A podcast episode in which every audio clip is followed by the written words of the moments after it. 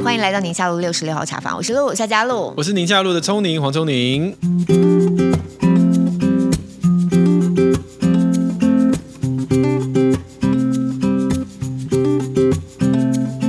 在其实是五月份，我觉得我们今年呢，因为在五月份啊，母亲节的时候，嗯，对于妈妈总是报答的一个报答抱着，不对，要剪掉。报答，因为五月份嘛，就是母亲节。那我一直觉得世上只有妈妈好，所以我们上次是聊了一个很特别的妈妈。对，嗯，那个拎刀妈。拎刀妈，生五宝加一宝。对，那我们今天还是想要再多介绍一位，我觉得也是很特别的妈妈。生生更多吗？倒没有，人家生出了一间公司。啊哦，这厉害了，而且孕育了所有的全台湾的家庭的小孩。哎，对耶，是不是？是影响了很多父母亲怎么样教养小孩的观念。会不会二十年后，他就是台湾的那个鹅妈妈？鹅妈妈，有一个什么什么教母之类的称号。先来欢迎一下我们今天的来宾，亲子天下主持长何其瑜，其瑜姐你好。Hello，Hello，黄医师好。我觉得今天想要特别找你来聊，真的就是扣着妈妈的这个主题。嗯，我在跟你们聊，我也觉得好尴尬。好像在我们自己家跟家人聊天被采访，没有，其实执行长应该尴尬，因为他开始刚开始我就要访问他，他拒绝我。哦，总算是他想看我们搞不搞得起来，总算是有点访到了，谢谢。第一集他开始就挂了，那这样子我可能那我们就是在聊天，我们就是在聊天。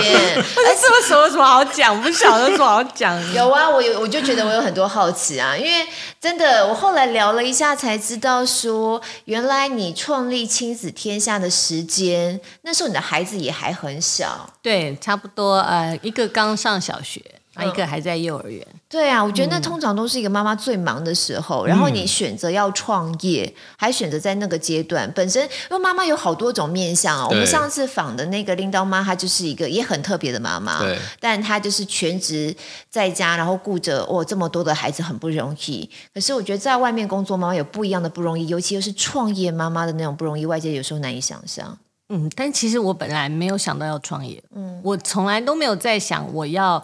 呃，创一个怎样的公司或什么，这个一切都是，我觉得都是这个神的安排吧。大家现在认识亲子天下，都以为我们是从做杂志开始嘛，做媒体开始。可是其实亲子天下最早是做儿童书开始，儿童童书，对，童书开始。所以我是在天下杂志的集团内创了一个做童书的小部门。那我做童书做，从二零零五年做童书做了三年多以后，我就一直觉得说，我有好多事情想跟家长沟通，我有好多事情想跟老师说，因为其实当时那个年代，我们我们。在国外看到非常多关于阅读的研究，还有阅读的发展、阅读素材的多元化。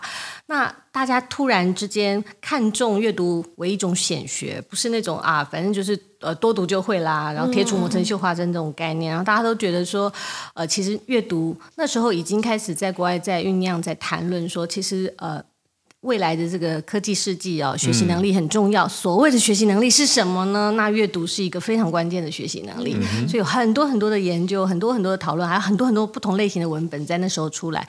我那时候就觉得非常兴奋，我就觉得说，作为一个童书的出版者啊，我们预备了很多不一样的素材哈，那适合每一个孩子在阅读阶段不同的阅读学习端的需求。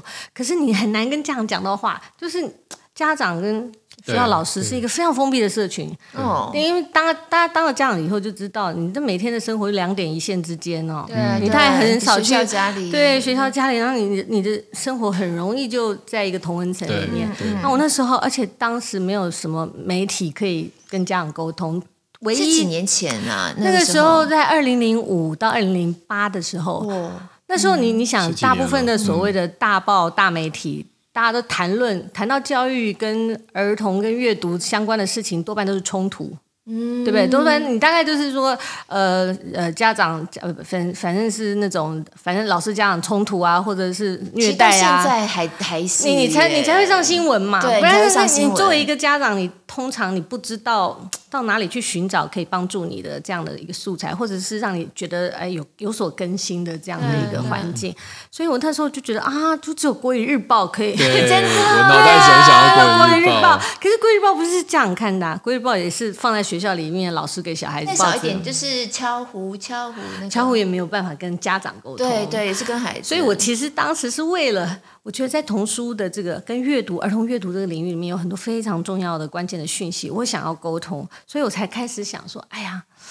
那要用透过什么样的媒介哈，可以跟这样的一个重那么重要的一个社群沟通？还有老师，老师也是很封闭。嗯，那时候我们在做儿童书的时候，最痛苦的就是说，你看每年的寒暑假书单哦，那时候都一样，对，都是齐军 呐，或者是小太阳，是小太阳，十五年前 就跟我小时候复制贴上不要几年了，对，然后你都没有办法去。沟通，或者是让呃老师了解说，哎，其实现在阅读素材很不一样哎，没错。然后我们不一定在唐诗三百首，还要在那那 那，所以当时我就是一个激动，所以我我其实并没有说我要创业，然后我想要做一个这样，我我其实是一直在解决问题，然后一直在觉得说，哎，我有一个很强大的好奇心，我作为妈妈，我有很大强大的好奇心。譬如说我那小我小时候，我我儿子刚进那个小一的时候，嗯。呃，那是台湾第一年，呃，台北市小一开始学英文，在学校里面。哦，那我当时在天下就做教育特刊，自诩为一个相对来说对教育这个环境哎了解的人，对。然后那时候小孩在幼稚园的时候呢，就让他你知道快乐生活着。那突然进到小一的时候，政策上议定说，小孩子一定要呃在学校学了十周的注音符号。嗯嗯啊。不管你有没有学过，那你一定老师要教教满十周嘛，这样比较公平。可是我小孩在那时候在天母的一个公立小学，他进去的第一周还没有开始学习，就被老师要求要补习，因为老师就把我跟我小孩叫去说：“哎，你们可不可以提早每天提早半个小时来，七点就来哈，我们请那个志工妈妈帮你们补。”那个注音符号，嗯嗯、对，因为呢，全班二十八个小孩就一个小孩都会了。然后我想每天看见他写在黑板上那个联络部事项都用注音符号写，对，然后发傻，不，然后每天晚上回家弄到十点，我也搞不清楚，说，哎，不是在小一吗？那我突然看到说，哈，小一注音符号就这样了，那还有 A B C 怎么办？对，当下就完全忘记本人自诩为一个开放的。马上送到 何家人，马上就送去何家人补习，马上补习。我心里后来觉得说，哎，这到底是怎么一回事哈？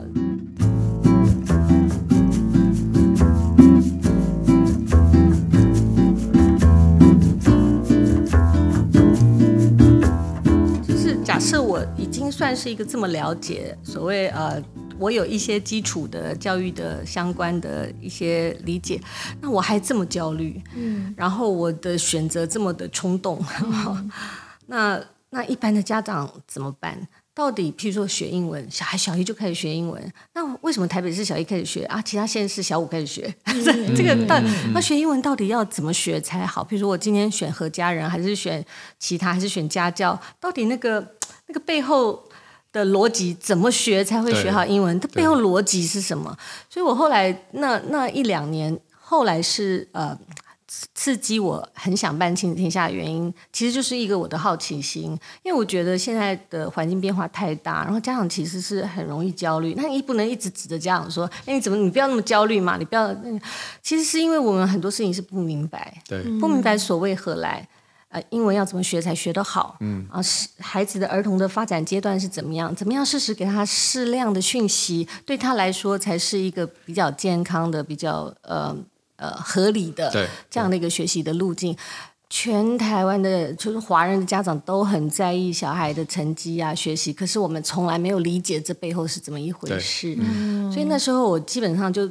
抱持着一个，所以你说我创业，我根本没有想创业这件事。我本来就在一个媒体，本来是跑就是跑教育线吗？其实我早年是跑科技，科技啊，嗯，我在天下杂志当记者，我是做科，呃，我那时候跑 telecom 电信哦，财经跟教育完全没有相关，但是我做了我做了两年的那个教育特刊的主编嘛，哦，所以我就觉得，哎，这至少因为那时候还没有结婚，也没有生小孩。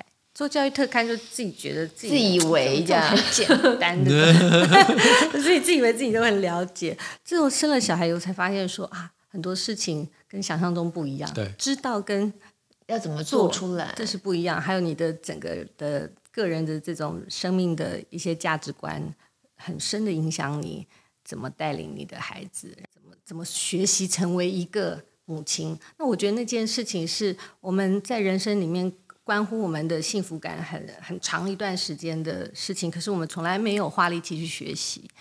所以我我基本上做《亲子天下》本身就是为了我自己。就是假公济私，所以你的创业也是因为你身为一个妈妈，从妈妈的角度出发。对，我我不是先去想这市场有多大，然后 它的机会在哪里。嗯，那当初在做这些事情的时候，后来也是先从杂志开始吗？就是从童书再就杂志。对，开始的时候我们是做书，做童书做了三年嘛，然后后来在呃零七年的时候，我做过第一个尝试，当时就是为了我解决我三个大的问题，嗯、所以我就在用天下杂志的名义。做了三本专刊，嗯，那呃，一个是谈英语力，嗯、一个是谈写作力，嗯，一个是谈品格力。就、嗯、当时对于任何上小学的爸爸妈妈，应该都是一个焦虑的问题。我觉得到现在也是啊，嗯嗯。所以零七年开始，那个那三个专刊就爆量，就是好，可见大家有多大的需要，很大的需要。之后，所以零八年我才开始决定说，哎，那是不是应该恒长的？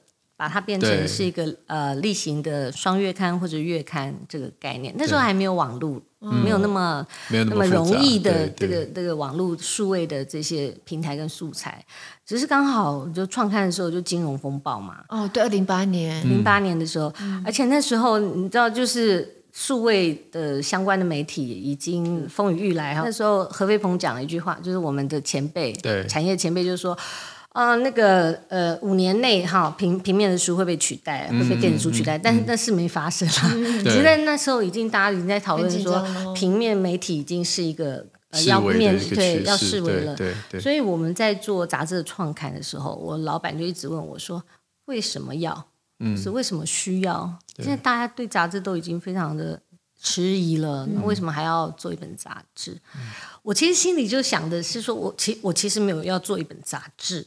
是不是杂志对我来说一点关系都没有？但是我有事情想要沟通，我有问题想要解决，我很好奇，我想要探索，我想要替公子读书。假设我自己这么焦虑，我觉得其他人一定更焦虑。然后我觉得现在变动真的太大了，我觉得爸爸妈妈是心有余而力不足的，学校老师也是，你每天用石头丢他，说他都不进步，他也不会进步。嗯所以我其实我从来没有想过说我一定要做一本杂志。啊，我其实只是想到说，我要解决这些问题。嗯、那当时当刻还有我环境的资源，我们会的事情就是杂志是一个很容易就开始的起点。嗯嗯，嗯，所以我才做了杂志。先有你想要做什么，然后再加上你当时所在的位置，你能够怎么做？对。但当初没有害怕，就是学校或教育界的反弹吗？就是应该是这样讲，就是说这个对家长来讲是很大的。嗯，脑力激荡哦，对于他们所担忧的事情，嗯、发现有哎有一个呃新的管道去重新再看事情、看教育、看孩子的学习。可是对于教育界，就像刚刚曲玉姐讲，这个封闭的环境，其实以前我们都是就是听听信权威嘛，对不对？嗯、老师给什么我们就学什么。那其实有某个程度上面，像这样的一个讯息传达，跳过老师直接传达给家长。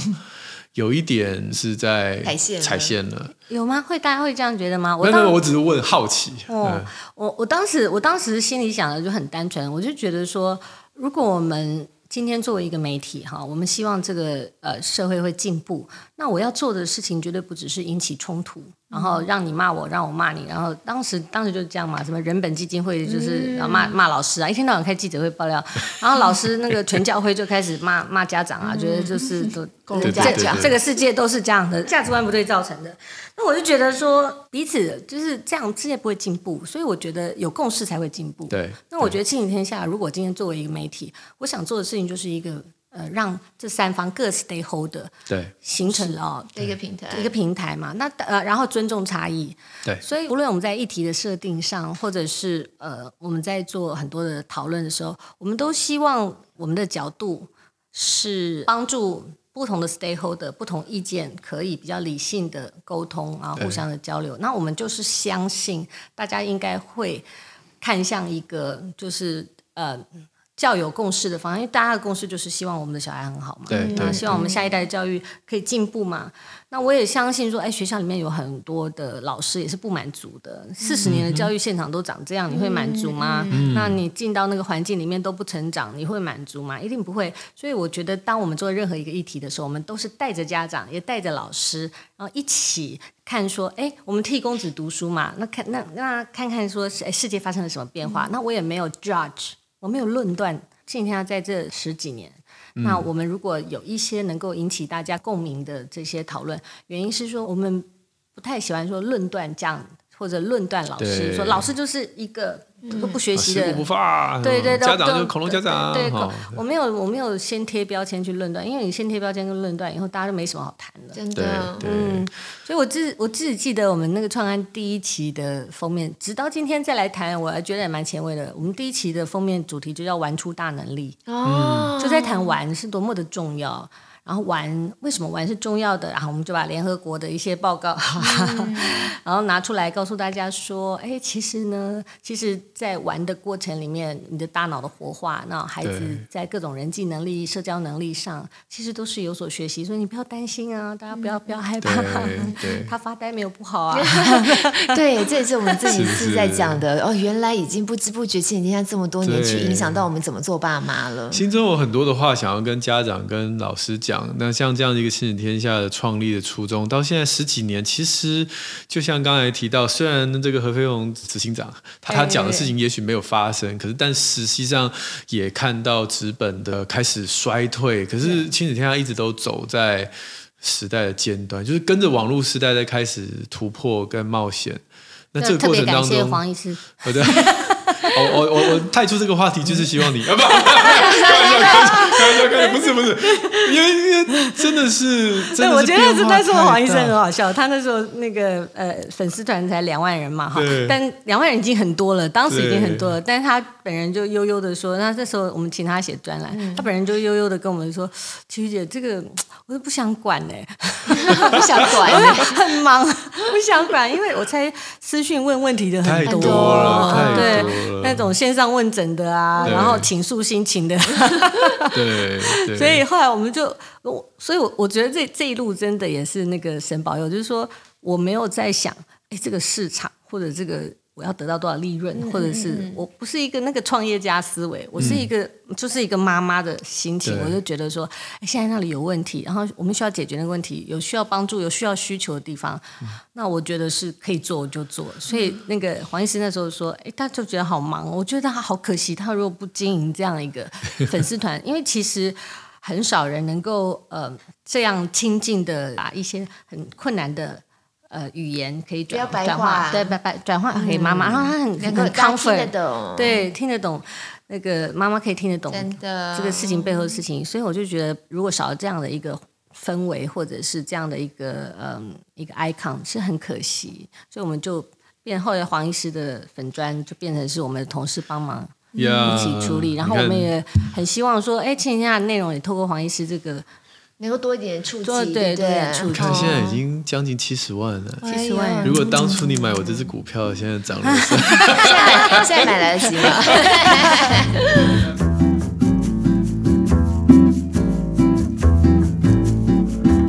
理解你在带领千云天下的时候，面对这些新的管道出来的时候，你一定也有很多的。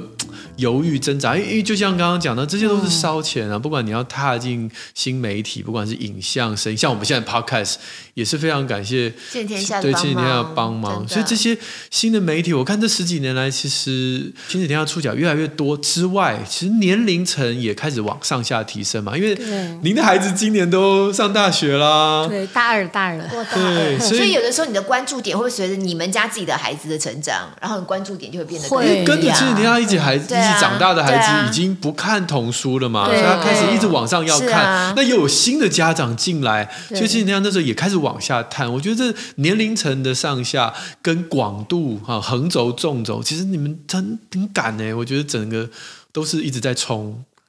压力很大，压力很大，但是也很好玩呀。就是常常就是觉得说，哎、欸，这做我们这个行业很有趣，嗯，因为可以看到每天都看到小孩子，新的小孩进来了。其实我常常跟我同事讲说，我们也没有办法，你知道吗？因为假设我今天做康健的话，哈，我都。都不用数位化哎，对，都是老人嘛，老人家会越来越老嘛，对。可是我们不是，我们妈妈，比如说，假设妈妈小孩在十五岁，她可能就要从我们这个生态圈 check out 了。嗯，对。那可是我又有不同的新的妈妈，两三岁学前的妈妈要 check in，那他们是他们是 IG 的时代，他们是 YouTube 的时代。对。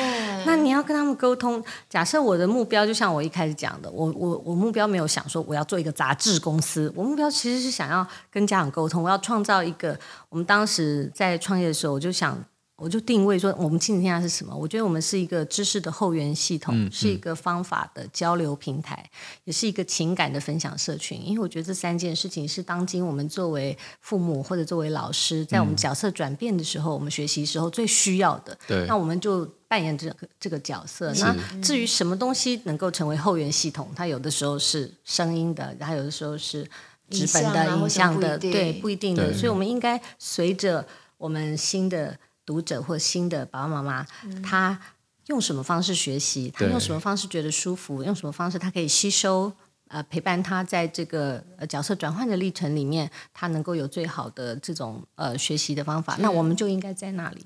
不过我觉得除了事业这一块之外，我自己本人也很好奇，就是回到家里头作为妈妈的这个一个身份啦。嗯，嗯，嗯，我一直在想象创业不是一件容易的事情。哎，你回到家你怎么样？还是啊老问题？就例如说你怎么平衡自己的角色，或是会不会也也曾经碰到一家里对，就是无暇顾及的，或是那种心里头的挣扎，有有曾经有过这种的，一定有创业的压力，一定有职业妈妈一定都有罪恶感，啊、很长一段时间。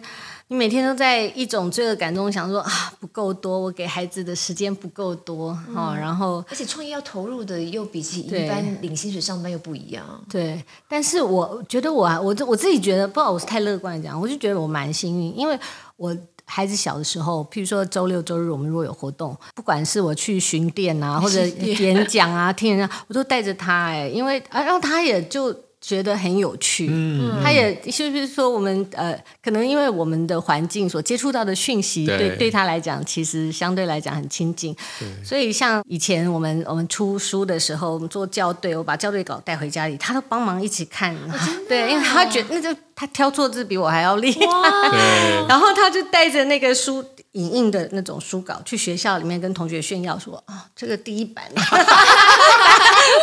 他也把，就是如果我们一起把这件事情当成一个乐趣，我觉得这是我这个工作最幸福的地方。对，对，他是一个他他到如今他都还会来，譬如说有时候他们也给我非常多非常多在做这个这个事业的过程里面很多的灵感，因为我可以从他们看到那个小孩的视角，像他们以前很喜欢一个我们童书的角色叫佐罗莉嘛哈，嗯、然后我女儿那个在佐罗莉。就一集追一集的时候，就一直跟我说：“妈妈，你应该做。如果有一个展览，可以让我们跟佐罗莉的什么拍照，他一定会有很多人。然后那个佐罗莉里面的什么东西可以变成什么？他那时候他小学四年级讲的事情，我都觉得哎，真的很有趣。但是我那时候没有觉得说，哎，我们有能力做这样立体的东西。可是在，在呃二零一九年。我女儿已经高中的时候，我真的就做了一个佐罗利的策展，哦、然后把她的那个梦想实现。然后她就觉得，她觉得好兴奋，她觉得她参与在这里，她一直跟我说。你有没有？你有没有记得？这是我跟你说，我是第一个。你有没有是？That's my idea。对。然后他们大了以后，我常常跟他们聊这件事情，就是关于妈妈的角色，妈妈的时间不够，是不是对他们产生一些困难？哦，然后譬如说别人的妈妈也有啊，小时候他们会讲说，那别人的妈妈都可以，对对对，别人的妈妈都可以这样这样那样那样。你知道妈妈听到这个话的时候，整个心都碎了，捶心肝。不管有什么旁边。有阿嬷，有谁陪她，都不是，都不如一个妈妈在那里。对可是他大了以后，哈，有一天，呃，两三年前，我每次讲这个，我好自己好感动。我就问我儿子，因为我在他们在美国念书，现在念大学，我都已经没有在管他们。然后我觉得他们好认真，他们怎么这么自我要求这么高，然后这么认真，然后好辛苦。我有一次就安慰我我大儿子说：“我说啊，妈妈看到你们。”我觉得好安慰，说你们怎么这么努力、嗯、啊？或自己这么努力，我都没有那样要求你们呐、啊，你们为什么自己这么努力？嗯、然后他竟然跟我讲，我那时候我儿子大一，他跟我讲说。他说：“妈妈，因为从小我们就看着你，觉得你很努力。哦、然后他就说，我们也想像你那样子。然后哦，我自己就觉得好像被被儿子安慰了，被儿子打了一个 A。对，成绩单出来了，对对对，A 加加加。我自己就觉得说啊，如果我有机会，我要跟很多职业妈妈们说，不要有罪恶感，嗯、就是你努力的面对你的人生啊，你的孩子会。”感受到，对，我好被我好被安慰哦，真的，真的，因为他们都是小孩子会看到你的身影，然后他他不是每天被你催着做事，嗯，他看着你的身影，跟着你的脚步，对，那我觉得这个是，如果我们今天作为一个职业妇女，我们家里有需要。那或者是我们自己有人生自己的追求跟期待，我觉得对孩子也是一个非常正向的养分。嗯，对。那还有关于陪伴，当然陪伴这件事情也非常非常的重要。我自己这几年的心得就是，我我现在比较能够，我老年纪大了，我比较能够理解说，哎，其实吼，我们就职业妇女只能就是四个字安慰自己，就是活在当下。对对对对对。对 你跟他在一起的时候就在一起，对，对，因为我也曾经有一度很焦虑的时候，比如说，哎，你你要跟他出去玩的时候，你就在想说，啊，手机要赶快弄一个什么事情，这个事情。我后来发现说，可能就不要这样，最好的最好的状态就是说我我 booking 好一个时间，如果那个时间是我跟你在一起，那我就是跟你我就是跟你在一起，嗯，但是我也有我的自己要处理的事情的时候，然后我会让你理解，嗯，那。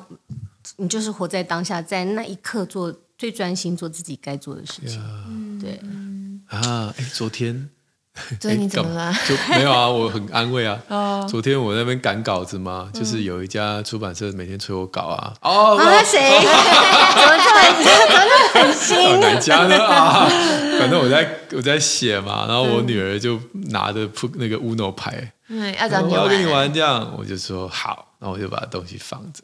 然后我就跟他玩，玩了三战两胜这样，嗯、然后玩啊玩玩，然后我就说，那我要继续赶稿子。他说你在写什么？我就说我就稍微跟他讲一下。他说那好、啊，那你继续写吧。他就出去了。嗯，因为我觉得如果我第一时间说你啊，你走开走开，我在写写稿子，那好可惜，对不对？他就是周末嘛，嗯、天嘛，想跟你玩玩嘛。嗯，但是。你看你，你把东西丢下来，就是好，我跟你玩，然后玩完，他问你在干嘛啊？你在你在工作，你在努力，他，他也能理解了，对啊，他其实能理解。我说好，那你继续吧，这样子。嗯，呀、yeah，希望我的小孩长大以后也会跟我说一样。麻烦你去跟他讲一下，提提醒他一下。但我但我还是总觉得那种内心的纠结是妈妈会比较强烈，嗯，比较强烈，对，嗯、尤其是你，譬如讲，爸爸是一个。很少回家的人，你不会觉得这件事怎么样，对，对不对？对。但是如果妈妈很少回家的话，哇，这这件事情的压力很大。对，所以我我自己的工作，我就是常态不能够在家里吃晚餐，妈妈嘛，不是你不要说煮饭给他们吃了，我连跟他们一起吃常态性的都不行。所以这件事情在我心里头就一直是一个是一个结。有时候我想到，我就会觉得很 sorry 那种感觉，嗯。对，你不是已经过了那个节了？可是想，我觉得想起来，你就会觉得为什么只是想要一个寻常家庭的样态啊？嗯、其实就会困难嘛。是，对，当然转换个方式，我们家就变成是早餐，尽量早餐的时候是我们一起分享的这种餐桌时光，还有假期、长假期的。对，对，但真的，我觉得那个“活在当下”四个字，对于职业妈妈来说好重要哦。哎、嗯，插播一下，亲子天下工作的场域。是少数非常育儿友善，友善育儿的，是不是？他们小朋友有时候暑假都会来啊，嗯，就是他们呃，就是我们小编啊、员工啊，他们的小孩暑假假设没有什么地方去，你们都会让他们在办公室的一个小角落吗？其其实我们办公室没有非常这个友善小孩，可是我觉得就是大家。妈妈们哈都能够体谅，能够理解，能够理解，能够体谅，对彼此需要。那么，譬如说小孩突然之间生病，你怎么办？你就是马上就要冲去幼稚园要把他接回来啊，对 要把对对或者是肠病毒被退货啊，你知道这种。哎，真的，其实我们少子化就讲到这种友善的气氛，这个对妈妈来说就很有感。嗯我如果有的时候你为了这种很难很难说什么时候会出现意外，然后你心里头很尴尬，不好意思，对然后办公室又隐隐的感起来对你有一种那种异样的眼光，对那真的让很烦对压力很大。所以我们不是一个很有钱，像台积电可以做一个幼儿园这种。没没没有没有但是我们基本上就是有一群大家能够体谅跟同理对每一个妈妈的需要。那在妈妈需要的时候，我们提供相对的弹性。嗯，就是不管是空间上的或时间上的弹性，我觉得这个是我们做得到的。对，嗯，就我觉得这不只是公司文化啦，就人跟人之间彼此相处，同事之间有有没有这个彼此体谅也蛮重要。像我在公司，我觉得有时候也也能够感受得到，同事之间在这上面其实是有弹性，大家能够彼此包容的。我我我觉得我是可以感受得到。但新闻工作有时候难度又更高了，因为毕竟产业不同嘛。嗯，多年前我在贵公司有感受到一件非常有趣的事，反正就是在贵公司。你先讲，我等下决定这段能不能播。可以剪，可以剪。上节目了，上节目。那那天的来宾就是有男有女嘛，就是这个，然后讲的是健康的议题，但是一直 delay，就是时间一直拖，就是那一天可能有做饭干嘛的，所以那个主那个节目就拖很长。然后终于就是受不了了，就是有一个呃呃女性的专业人士就说：“我真的没有办法再录，我要去接小孩这样子。”然后这个哎。友善，非常友善。那个主持人说：“啊，真不好意思，我们真的拖太久。那就最旁边用椅子撤掉，这样待会镜头就不要带到那边，这样就好。嗯嗯嗯、然后旁边呢有一位男性的立法委员，嗯、他就说：其实我也要去接小孩。然后，然后他超尴尬，我出来接小孩，然后其他人竟然跟他讲说：叫你老婆去接就好了。啊！我那时候就心里想说，这句话超级政治不正确的啊。”性别啊，性别的那种，对对对，他他老婆也有工作啊，为什么？为什么？对对，哦，很妙，很妙哈，嗯，所以这其实不是某一家公司，哎，就是它是普遍性的一个文化的存在，刻板印象。所以很多人说，哎，其实育儿友善，我说对，但不只是对女性员工育儿友善，其实对男性也要开始有这种。同理，像刚刚讲啊，肠病毒，你家小孩肠病毒啊，好了，那那你今天先休一天假。可是如果是爸爸，我我相信传统的那种老主管会问说，为什么不是你老婆？对，真的，对吧？对，会很直觉。嗯，所以不同的性别角色出来，哎，我觉得你这个点真的很棒，这我是女生没有想过的点。对，我们不知道，我们已经那个 这么深化了，对对，忽略了男性育儿的需求。对啊，哦。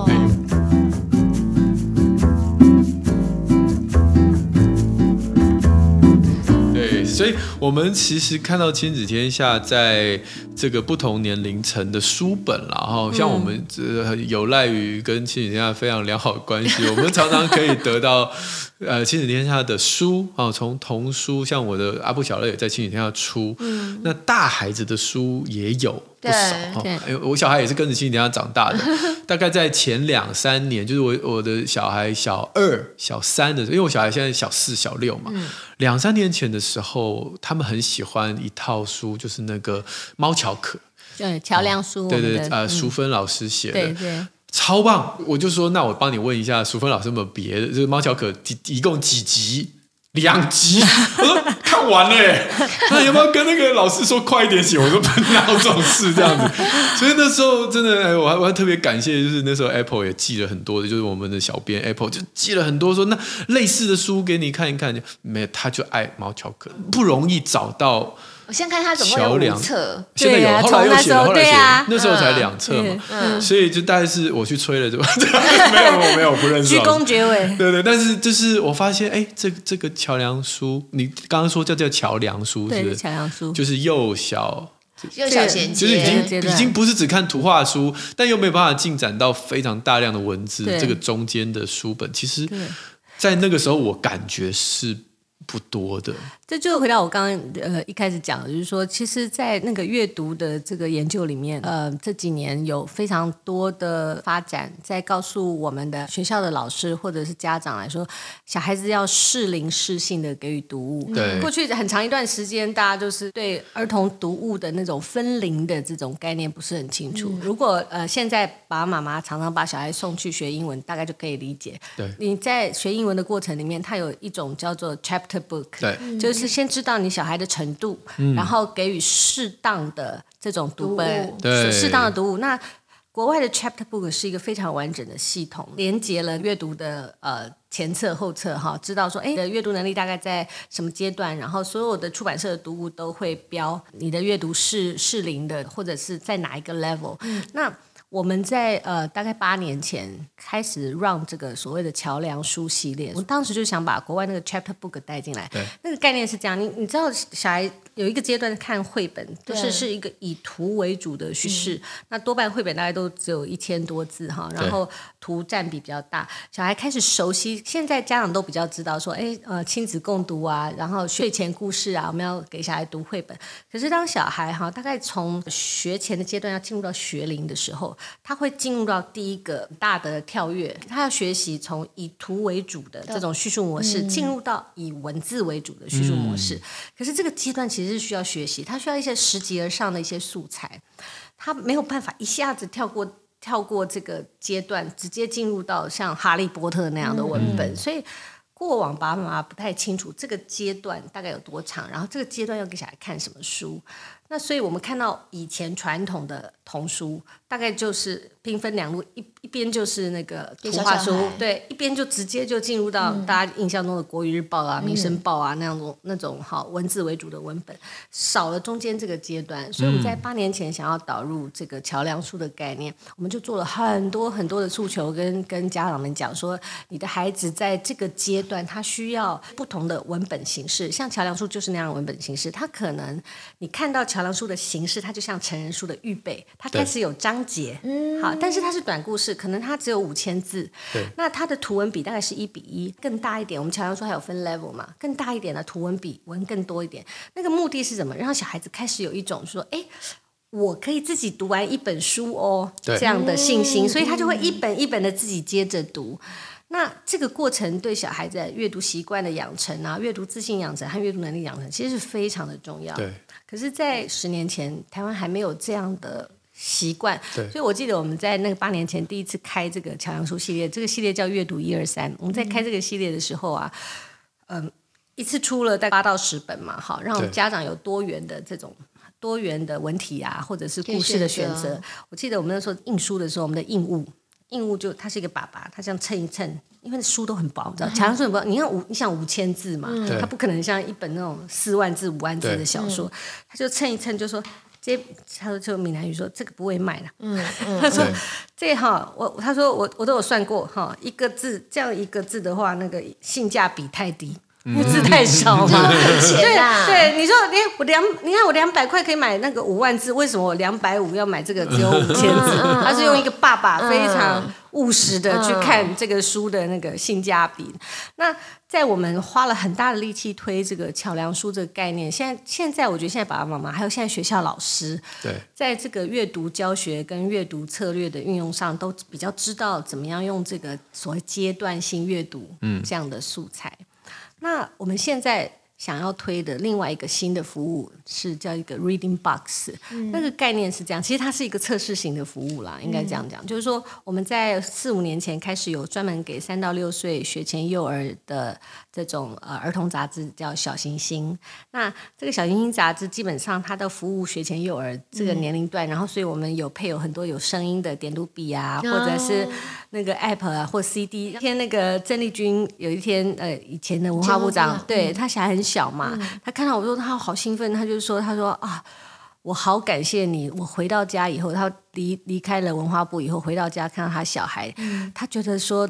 都是小行星带着他小孩开始认字，他不知道，因为我以前跟他讲过，但是他没有没有概念，没有真的看到，对，然后他就发现说，他小孩就会自己。听着那个用那个点读笔，然后听着故事，然后自己一本一本，就是每一个故事要听听不知道十几遍这样。对，小孩可以重复一直听。然后他就从用听来学习认字。嗯、然后他说，因为他都没有时间在他小孩身旁，什么陪读啊、共读都没有。可是他小孩就是靠着小星星。他说他他小孩还把小星星编就是编号、旗号记下来，跟他妈说：“我缺这本，缺这本。”缺这本他补习全系列，对，他全系列要补习，然后他会一直重复读，一直重复读，但是。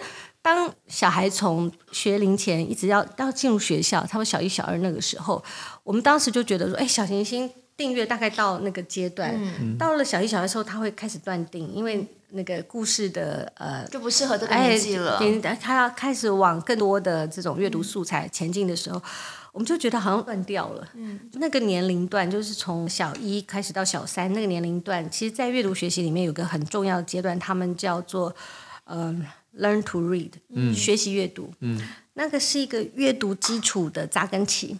那这个扎根扎得好，他才能够跳跃。我们说小学四年级是第一个阅读之笔，意思是说他要从嗯、呃、learn to read 到 read to learn，、嗯、就是透过阅读学习其他领域的知识。嗯、所以他这个预备很重要。嗯、他这个预备里面有几个重要的预备，第一个是说他开始要自主阅读的预备，嗯、因为小孩在读绘本的时候，依靠声音或者依靠爸爸妈妈带读，或者学校会带领他。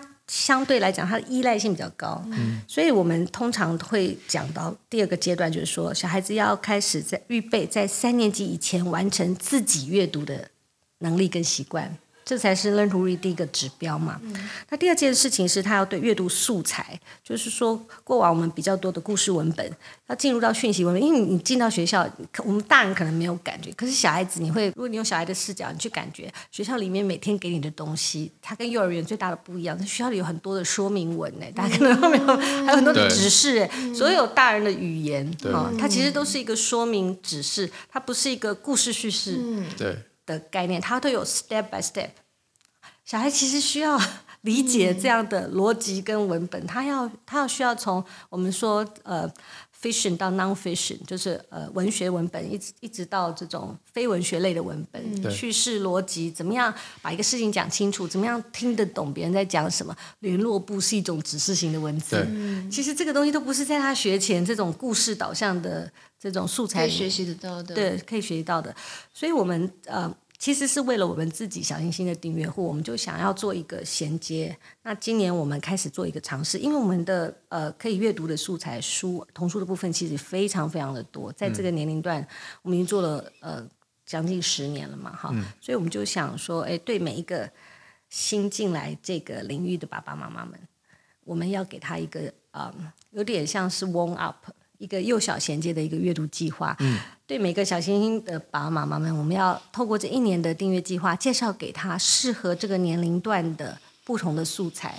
那重点不是那个书单，很多爸爸妈妈说，那你们就把书单拿出来，我们就去买就好了。嗯、我想要的不是书单，因为我觉得这个年龄段，就像我刚刚讲的，它有很多在阅读学习里的关键，是爸爸妈妈可以适性的参与，对。适龄的参与。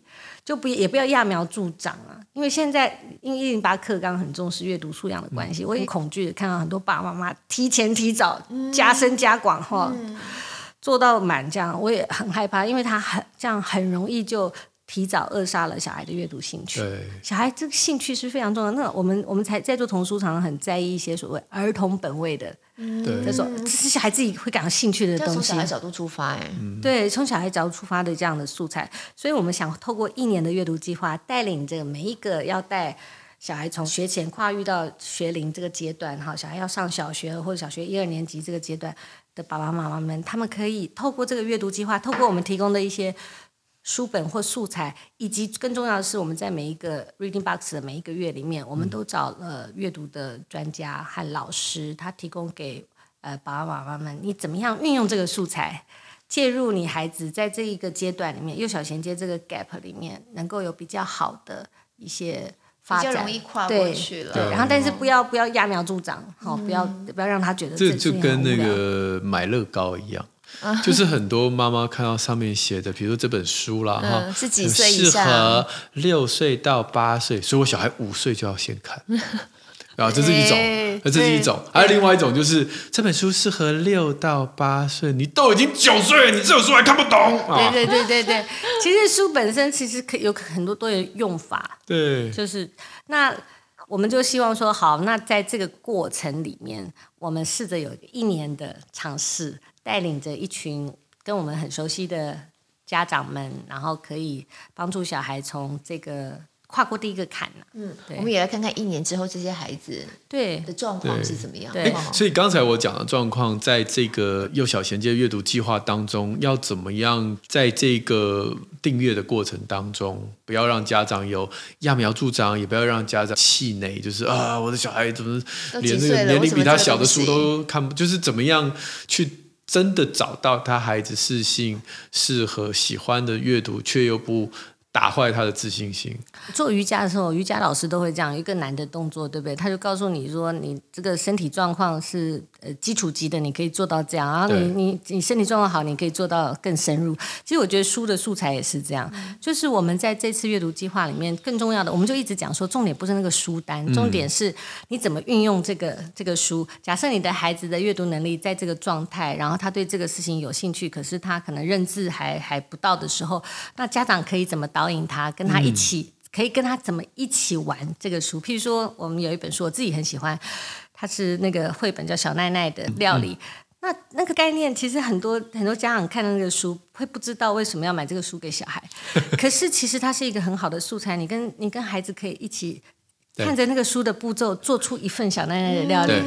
然后小孩从知道、听到到做出来，那个那个历程非常珍贵，嗯，是非常有成就感的一个历程。对，对，他会觉得，哎，我学得会，然后他就会一直看，一直重复看。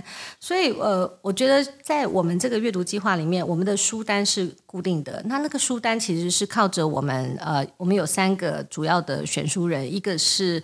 呃，对，玉如老师，周玉如老师，他因为他自己做阅读研究，对他对这个事情是很精准。那另外一个是小学是叫林依晨老师，嗯、他因为对他也是做在阅读的这种课程上面做得非常好。那还有一个是呃，我们写过非常多书单书的小熊妈，是一个家长的角色。嗯、那我们透过这三个不同。呃，不同角度的专家，他帮我们选在这个阶段里面，他们觉得适合的读物。那我们当所谓适合的读物的时候，我们的概念会锁定在幼小衔接这个年龄段，他会遇到的小学低年级，对，大概小学可能大班到小学一二年级，嗯、因为这个阶段会遇到的生活问题很类似，因为他要进到一个不同的领域嘛，比如说他在呃学习上的。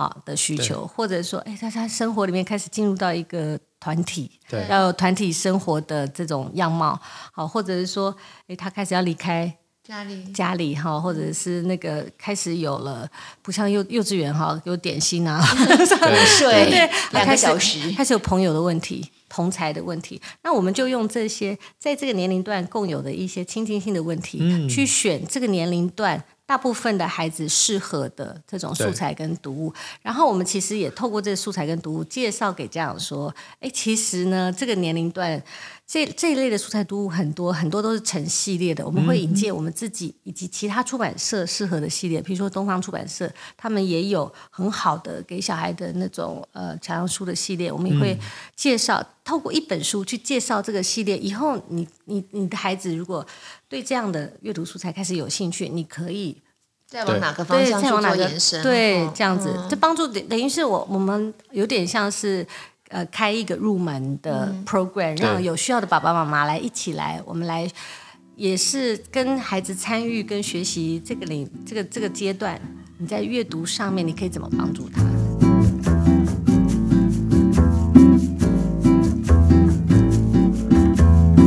是主要的针对的 TA 是非常明确的，我们刚刚在讲就是幼小嘛，哈、嗯，对，呃，幼稚园大班到小学一二年级。对那我自己有个好奇啊，就是。如果我们往未来看，给大人看的书，因为其实大人也越来越多看亲子天下出的跟教育有关的书。我自己每次看，我其实都觉得有很大的收获啦，会常常甚至会翻转我对教育这件事情的想象。所以我就在想说，像齐玉姐这样的角色，你应该会看到很多是属于趋势性的，对对不对？嗯，因为最早我开始对于翻转教育啊，或者是你刚刚讲玩出创造力、玩出学习这种这种概念，也都是因为看了一些你比较前瞻性的选书，所以。能够哎，开始有些新的东西进来。像以你的角度，你再往后看的话，你现在有看到一些什么不一样的趋势？是我自己关心的话，我是蛮关心那个 N 型化的这个现象。M 型化，对，就是 M 型化很两极，就是教育其实现在非常非常加大这种 N 型化的趋势，就有点阶级落差会变得阶级落差变得更严重。我自己是很关心这个议题啦。我们最近有一本新书，现在还没出来，但出来以后大家可以聊聊。它其实是呃美国的一个经济学家。家写的，然后经济学家对对对，他在写说，哎，你可能你可能很少去想这个金钱，还有这个国家的呃这个这个经济状态，它怎么影响这个父母育儿的 style，嗯嗯，就是基本上哈，就是亚洲国家这个育儿的这种 style 跟这种欧美欧美国家为什么差异，它也有一些。经济的角度，那那个那个不安全感从何而来？那个焦虑感从何而来？那个焦虑感会导致我们在育儿的这种努力的育儿的方向上。我今天看到他们的那个呃简介，就在谈说，诶，其实亚洲这些国家都非常强调勤奋，对，勤奋在价值上强调勤奋。嗯、但是欧美国家为什么？他因为他那个那个安全感比较强，所以他会强调，比如创造力。比较开发导向，它跟那个经济的状况也很有关系，所以我我自己当然这是我自己的兴趣啦，我是觉得说，哎，好像我不希望亲子天下变成是一个只是为呃某个阶级服务的，对，对嗯、只是为某个阶级服务。当然，但我也觉得那非常的重要，因为毕竟还是呃精英还是扮演着国家一个很重要的角色。可是，我也希望亲子天下能够呃有一些方式能够帮助嗯。呃每一个每一个爸爸妈妈，每一个孩子都有机会啊、呃，自我实现，透过教育做自我实现。所以我一直觉得阅读很重要的原因，是因为阅读是一个非常嗯，相对来讲，就是说它可以弥平这个落差。对，啊，因为它就是一个自学能力嘛。然后每一个家庭都可以做。嗯，就是在现在的这种环境，包括呃图书馆的书啊，或者是呃。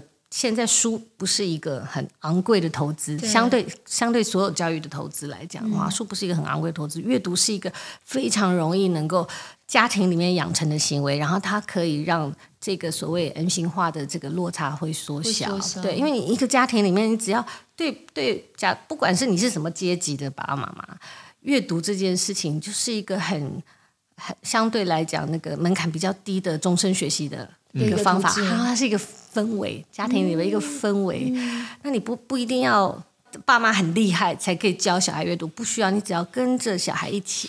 对，而且现在能够帮助大家，我不晓得怎么亲子共读，但能够帮助大家的工具也越来越多，越来越多。对然后我们我们也希望供应这样的素材，就是让每一个家庭啊、哦、都都有机会。其实就是这件事情对小孩如此的重要。其实真的是。唾手可得的，因为现在图书馆、学校的图书馆都很多书可以借，嗯、所以这这些书已经不是难的事，是难的是怎么用这样的书，然后怎么在家庭里有这样的一个氛围，然后爸爸妈妈有这样的一个认识，说，哎，我其实对孩子来讲，我能够给孩子，我不要在家里当孩子的另外一个老师，哦、压力太大。可是我们可以陪伴着一起，对，我们可以在家里创造一个气氛氛围，然后我们可以聊，可以聊，我们可以聊我们我们读的东西，嗯，然后我不一定要是。一个比你厉害的人，对，但是我是一个可以倾听。我们可以透过这样的一个阅读素材跟一个阅读习惯，变成家庭里的一个 常常可以讨论的，建立家庭一个很好的关系。关系，嗯，那这件事情我觉得是非常重要的一个资产。嗯，然后这个事情可以克服恩情化的这个贫富差距。嗯，对。哇，所以是哎，没想到阅读可以这么深刻耶，包含连 M 型花的议题都可以拿出来，有一些是，这是为这是为什么那个各个国家那么重视这个阅读研究和阅读课程跟阅读的学习，嗯、因为它真的相对来讲就是一个很好的嗯工具跟方法，嗯、去解决现在大家面临到的这种。教育的贫富落差，非常我非常期待等到新书出版的时候，M 型化的相关议题。Yeah. 那哎，我们刚好有一个许愿池的听友叫 Michelle，他问到这个问题，我觉得也很适合琦瑜姐给他一些建议耶。他说，职业妈妈如何保持心情面对繁杂的家事？然后，身为父母，我们保养自己的身体，也要陪伴孩子走向未来。职业妈妈保持心情。首先，妈妈保持心情。嗯，你回家会觉得很阿杂吗？嗯、会，但是 我现在，但是我现在小小孩长大了，你知道吗？我觉得这件事情是一个好大的回馈，因为我都是我都会跟他们聊天。啊，对他们都会，他们很想知道我们公司发生什么事。你知道我女儿就很夸张，以前她都来陪我加班嘛，嗯、陪我加班的时候是在我办公室看我们的那个公司的分机表，嗯、然后她就看分机表，然后一个个去对位置，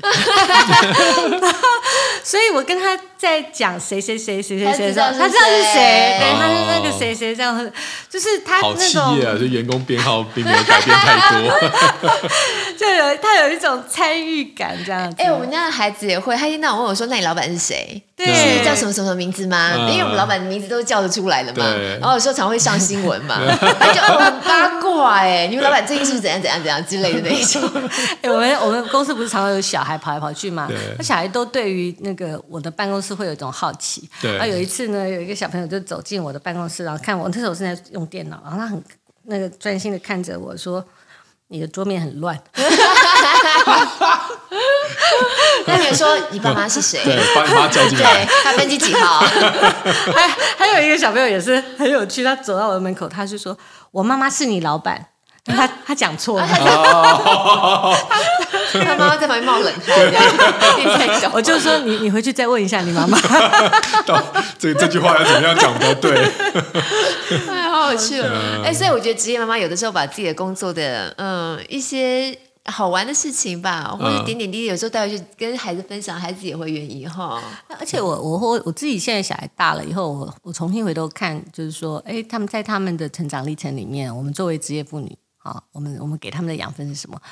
其实我觉得就是呃，我我觉得孩子可以理解别人，还有有呃同理别人的这样的一个习惯是非常重要，所以我们花很多时间讲话，嗯，就是这这件事情是重要的。嗯，那而且呃，我后来会觉得说，哎，我可以常常跟我的孩子讲说，我我我现在的心情不好。